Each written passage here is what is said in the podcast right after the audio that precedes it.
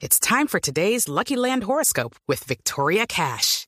Life's gotten mundane, so shake up the daily routine and be adventurous with a trip to Lucky Land. You know what they say. Your chance to win starts with a spin. So go to LuckyLandSlots.com to play over 100 social casino-style games for free for your chance to redeem some serious prizes. Get lucky today at LuckyLandSlots.com. Available to players in the U.S., excluding Washington and Michigan. No purchase necessary. VGW Group. Void where prohibited by law. 18 plus. Terms and conditions apply. Y ya que estamos hablando de WhatsApp, la noticia en el mundo de la tecnología, Gonzalo, tiene que ver con que Microsoft finalmente ofreció por la red social TikTok, pero le rechazaron la oferta. Entonces queda solo un eh, jugador pendiente de si puede comprar esa plataforma china, que es la más prometedora en términos de redes sociales. Pues sí, hablamos de Oracle, Camila, la compañía liderada por Larry Ellison, eh, una de las personas o de los hombres más ricos de todo el planeta. Eh, hay, una, hay una dualidad ahí en cuanto a la información se refiere. Por ejemplo, eh, conocimos que lo que llega desde China es que ByteDance, que es la compañía propietaria de TikTok, no va a vender la empresa ni a Microsoft ni a Oracle. Lo que va a hacer con Oracle es una asociación, o sea, Oracle va a ser el socio tecnológico de ByteDance de TikTok en los Estados Unidos. Y esa básicamente fue la propuesta que le dio Oracle a la empresa china para que se quedara en los Estados Unidos y poder cumplir los requisitos que el presidente Donald Trump estaba exigiendo. ¿Qué pasa ahora, Camila? Luego de conocer la noticia de que Microsoft eh, aceptó la derrota, pues esperar, esperar al Congreso de los Estados Unidos para la aprobación de este acuerdo y esperar a la, a la Asamblea Popular de China a la aprobación de este acuerdo.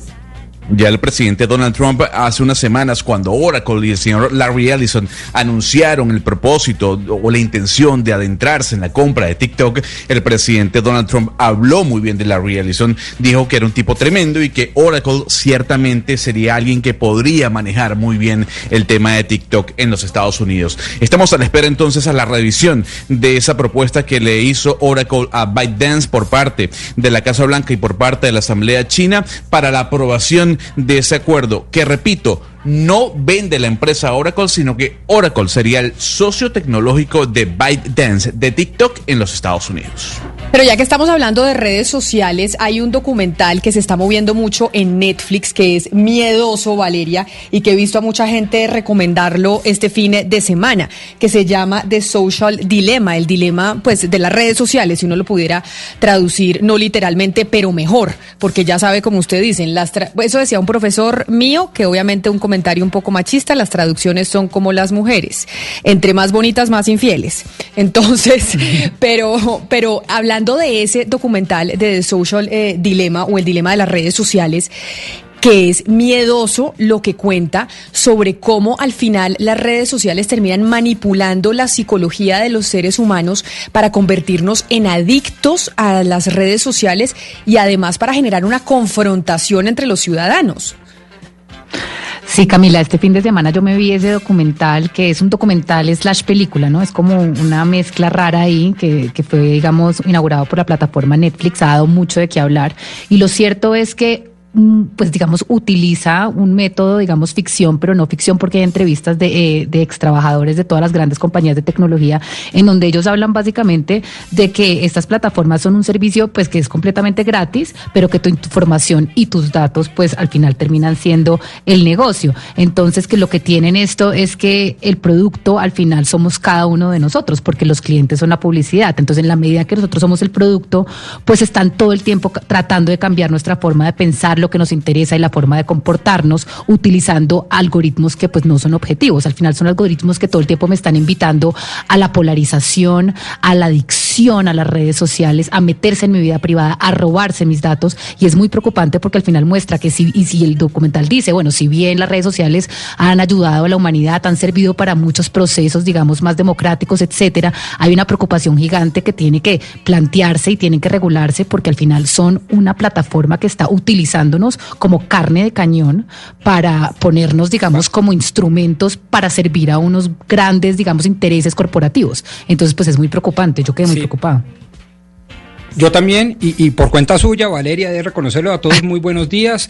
Eh, sí, la verdad, usted me lo recomendó ayer eh, por la noche y no, eh, digamos, acabarán los días para agradecerle porque qué berraquera de documental o de película, como usted la quiera llamar.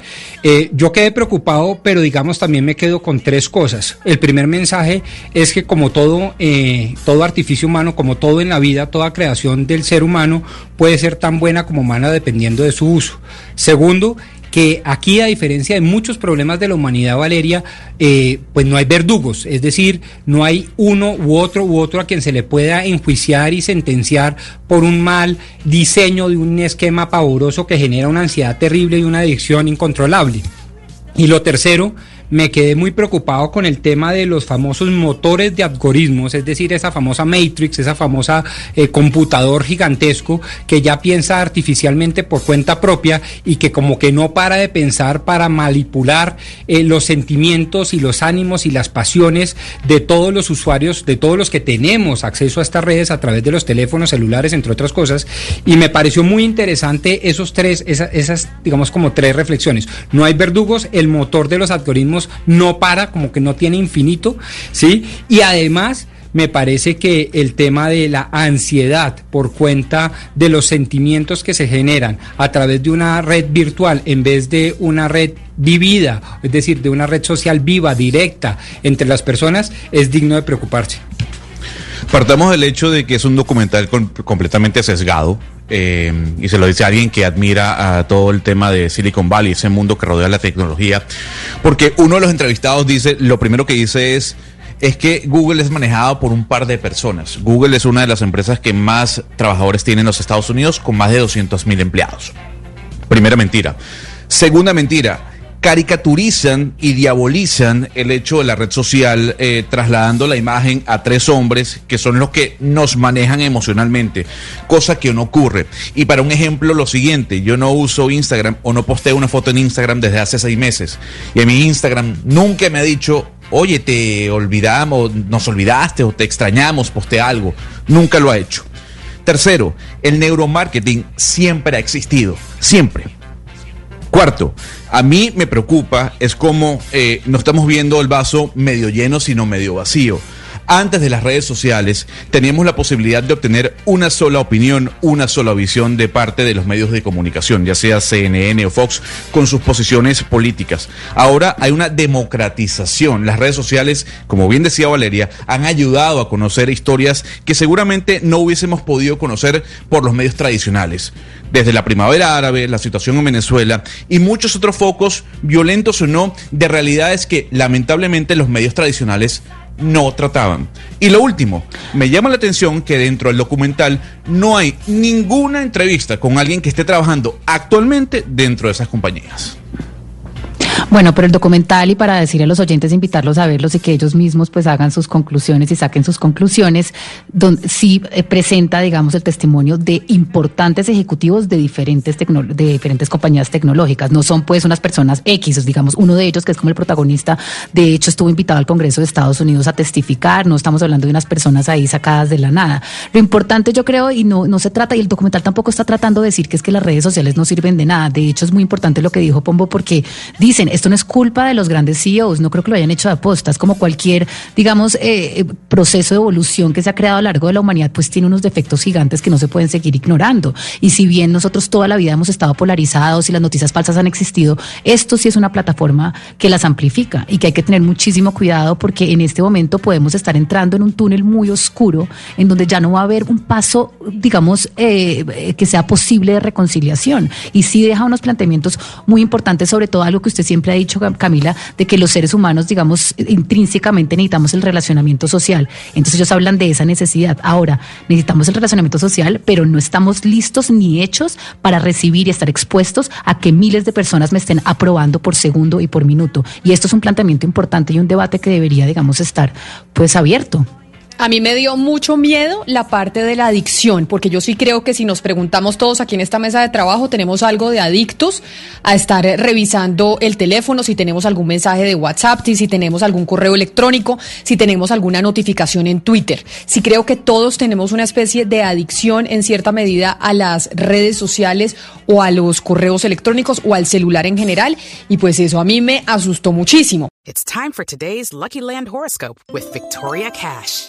Life's gotten mundane, so shake up the daily routine and be adventurous with a trip to Lucky Land. You know what they say. Your chance to win starts with a spin.